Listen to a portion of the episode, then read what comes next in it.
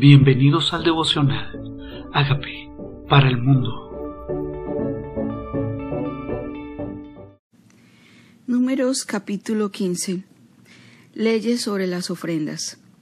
Jehová habló a Moisés diciendo, Habla a los hijos de Israel y diles, Cuando hayáis entrado en la tierra de vuestra habitación que yo os doy, y hagáis ofrenda encendida a Jehová, holocausto o sacrificio, por especial voto, o de vuestra voluntad, o para ofrecer en vuestras fiestas solemnes olor grato a Jehová, de vacas o de ovejas, entonces el que presente su ofrenda a Jehová traerá como ofrenda la décima parte de un efa de flor de harina amasada con la cuarta parte de un hin de aceite. De vino para la libación ofrecerás la cuarta parte de un hin, entonces de holocausto de sacrificio por cada cordero por cada carnero harás ofrenda de dos décimas de flor de harina amasada con la tercera parte de un hin de aceite y de vino para la libación de ofrendas.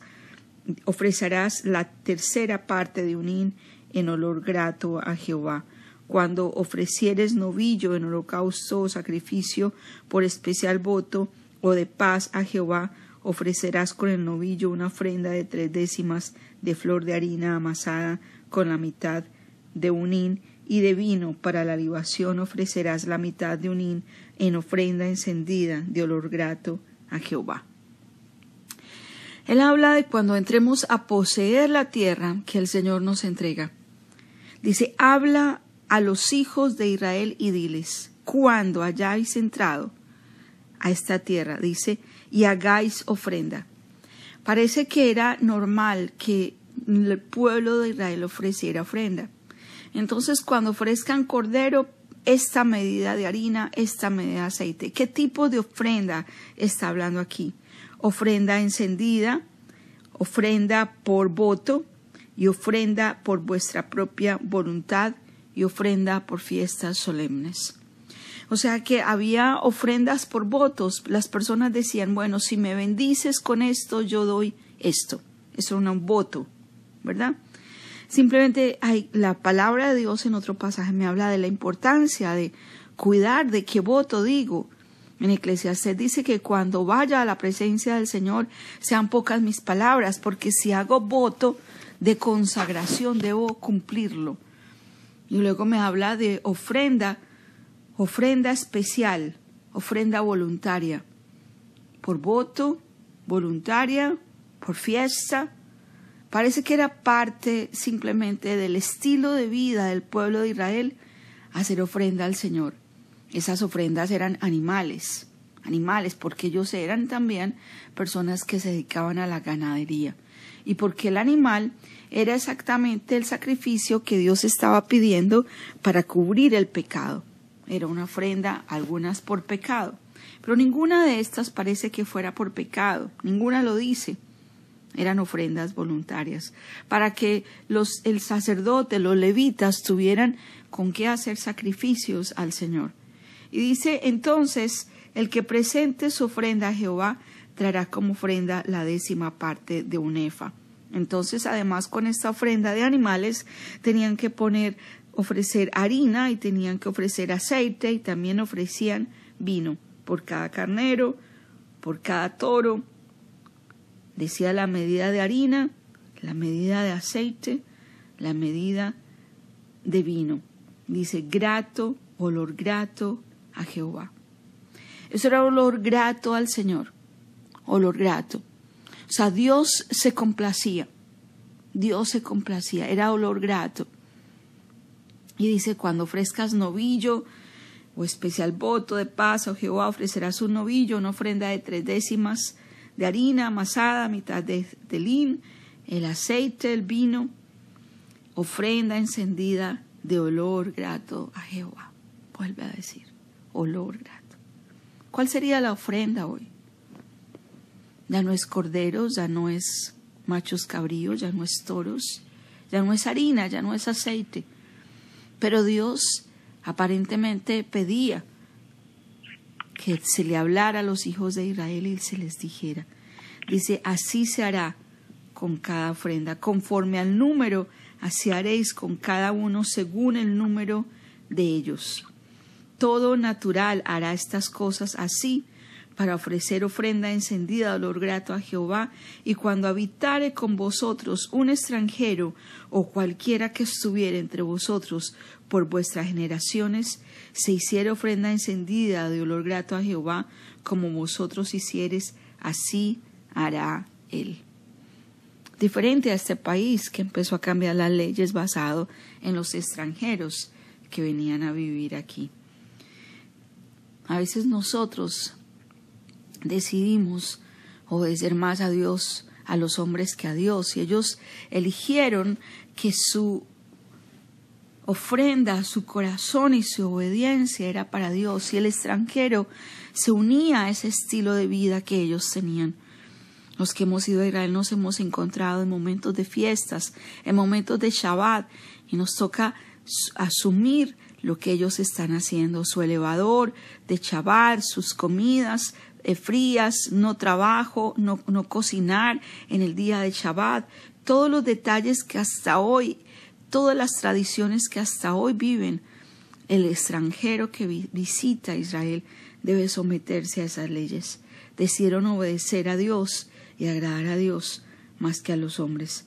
Un mismo estatuto para la congregación y el extranjero que con vosotros mora será estatuto perpetuo, dice, por vuestras generaciones.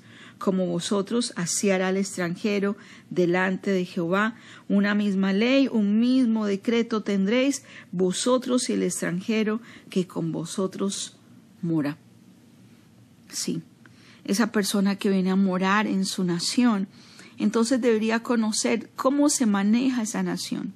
Conocemos nosotros como extranjeros que hemos venido a esta nación, cuáles son las leyes de esta nación especialmente nosotros que éramos injertados en este buen olivo.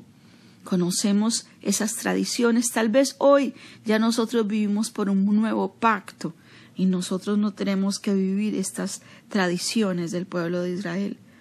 Pero Dios quería que conociéramos. Jesús mismo vivió las tradiciones, fue circuncidado al octavo día, a los doce años fue presentado al templo a hacer su bar. Jesús Jesús vivió la fiesta de las luces y por supuesto la fiesta de la Pascua, donde recordaban que, ellos salieron de la esclavitud a la libertad el día de Passover, el día de la Pascua. Y Él se convierte en nuestra Pascua. Él es nuestra celebración.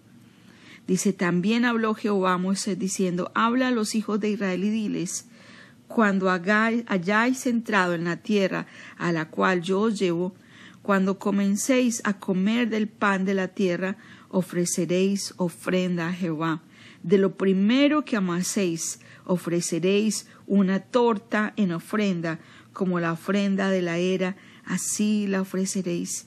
De las primicias de vuestra masa daréis a Jehová ofrenda por vuestras generaciones.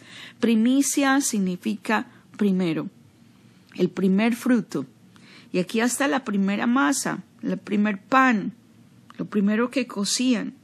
Dice, cuando, cuando errareis y no hiciereis todos estos mandamientos que Jehová te ha, ha, dicho a Moisés, todas las cosas que Jehová os haya mandado por medio de Moisés desde el día que Jehová os lo mandó, lo mandó y en adelante por vuestras edades, si el pecado fue hecho por hierro, por ignorancia de la congregación, toda la congregación ofrecerá un novillo por holocausto en olor grato a Jehová, con su ofrenda y su libación conforme a la ley, un macho cabrío en expiación, y el sacerdote hará expiación por toda la congregación de los hijos de Israel, y les será perdonado, porque hierro es, y ellos traerán sus ofrendas, ofrenda encendida a Jehová, y sus expiaciones delante de Jehová, por sus hierros.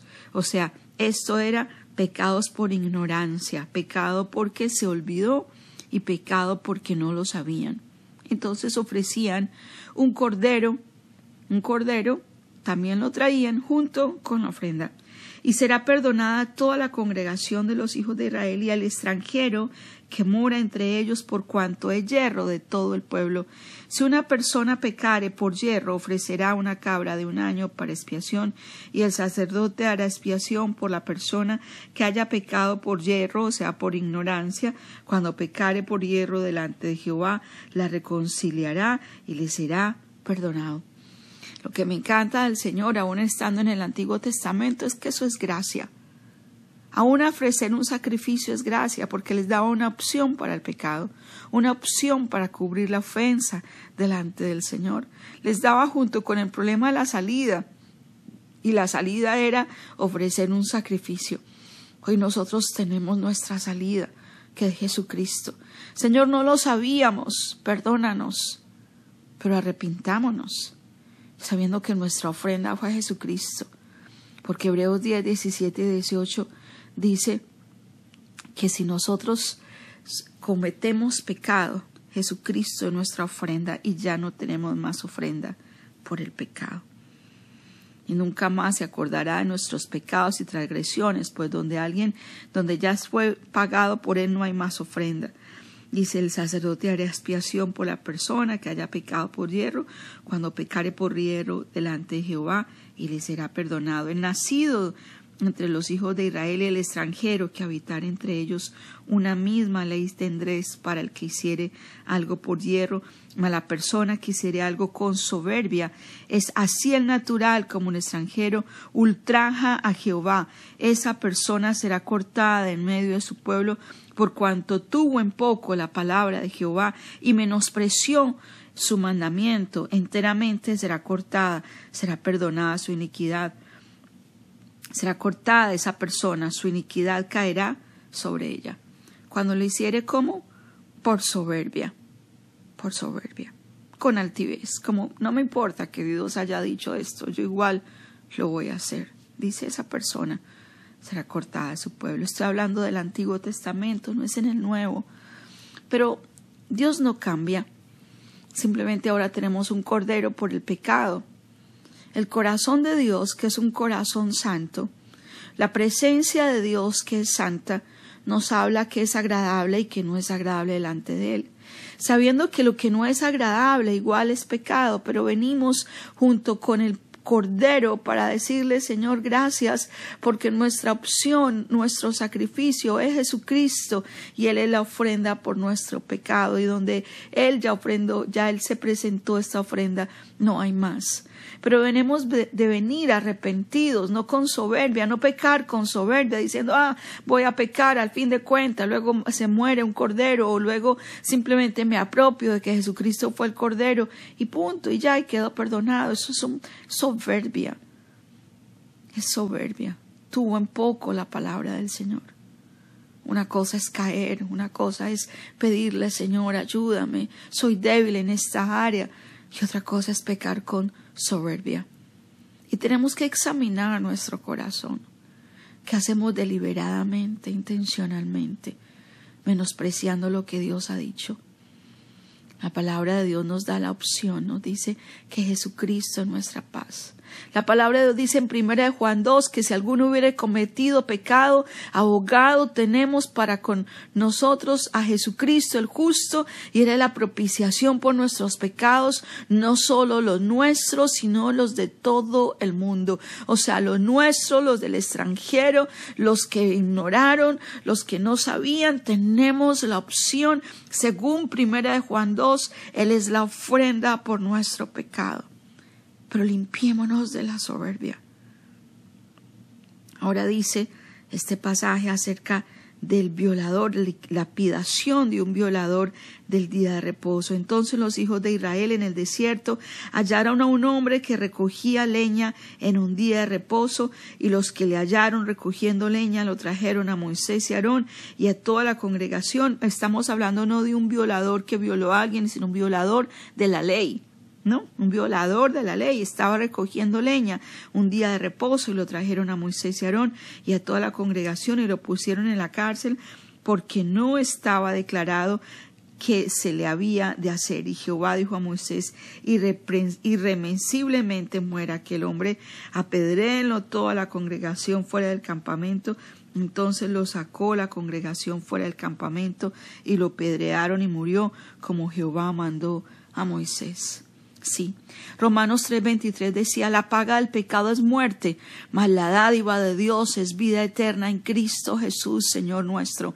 La paga del pecado era muerte, simplemente que Jesucristo muere en la cruz por nosotros en nuestro lugar. ¿Por qué apedreaban a este hombre? Porque el día de reposo trabajó. Porque el día tuvo en poco que Dios dijo que había un día para descansar y no descansó y estaba recogiendo leña tuvo en poco el mandamiento y murió.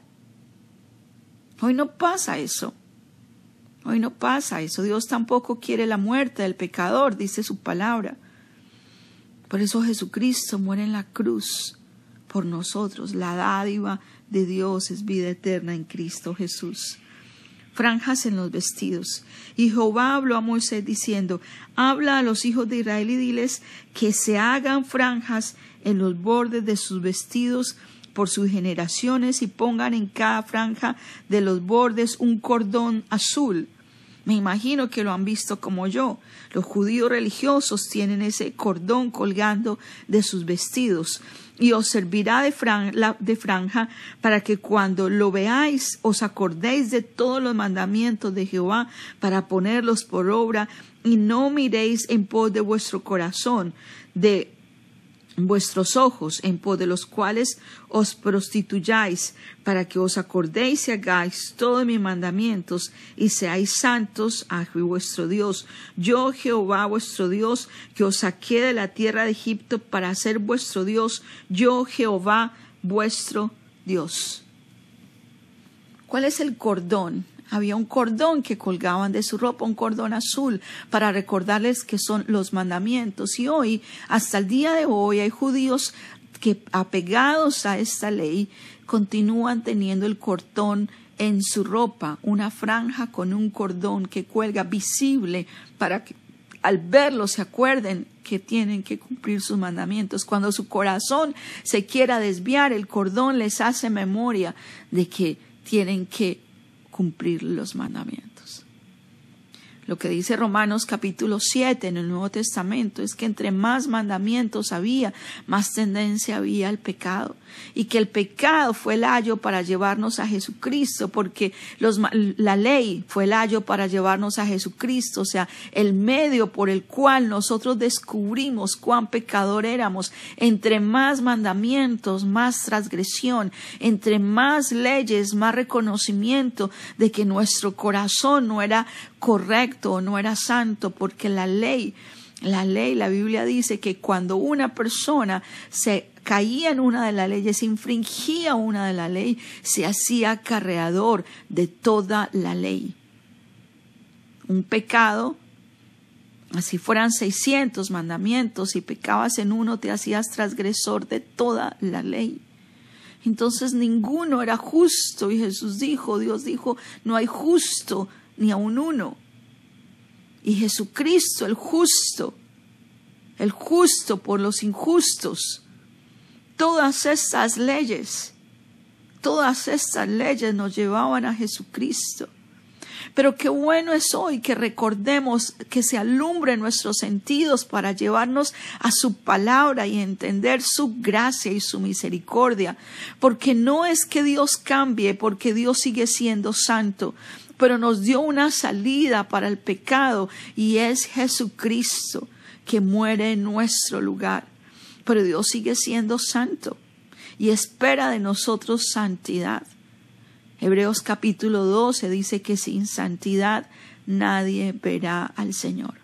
Y lo que debemos hacer es examinar nuestro corazón y decir que es nuestro corazón que no le agrada al Señor para venir a su presencia y apropiarnos de su perdón, lavar nuestro corazón, nuestras almas de mala conciencia y venir a su presencia, apropiarnos de esa sangre, de ese sacrificio, de ese cordero ya inmolado, de esa sangre ya derramada y de ese perdón ya otorgado. Y saber que fui libre, libre de la maldición de la ley. Gracias, gracias, gracias. Gracias por ese regalo de tu muerte en la cruz por nosotros. Gracias, Señor. Examinemos hoy nuestro corazón. Este pasaje es sobre la ofrenda. Este pasaje es sobre la limpieza del corazón. Este pasaje es para examinarnos si actuamos con soberbia, ignorando sus mandamientos, ignorando que Dios quiere que seamos santos, o simplemente es porque somos débiles, o porque ignoramos su palabra.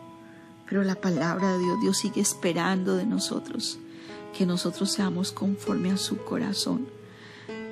Dame un nuevo corazón, Señor. Limpia mi corazón, limpia nuestro corazón. Que cuando nos veas, como decía en este pasaje, seamos olor fragante. Gracias por esa ofrenda que es Jesucristo, que sacrificio acepto. Pero hoy, Señor, te traemos nuestra primicia, Señor. Nuestra primera alabanza, nuestra primera oración, nuestro primer encuentro, al abrir nuestros ojos, tú lo primero de nuestras vidas. Hoy te entregamos lo primero, nuestra primera oración, nuestras primeras palabras, nuestro corazón, nuestra vida. Hoy te presentamos nuestra ofrenda, nuestra vida, sacrificio, olor grato delante de ti. Señor, gracias. Te entregamos, Señor, nuestra vida. Gracias por morir en la cruz por nuestros pecados y limpiarnos de toda maldad. En Cristo Jesús. Amén.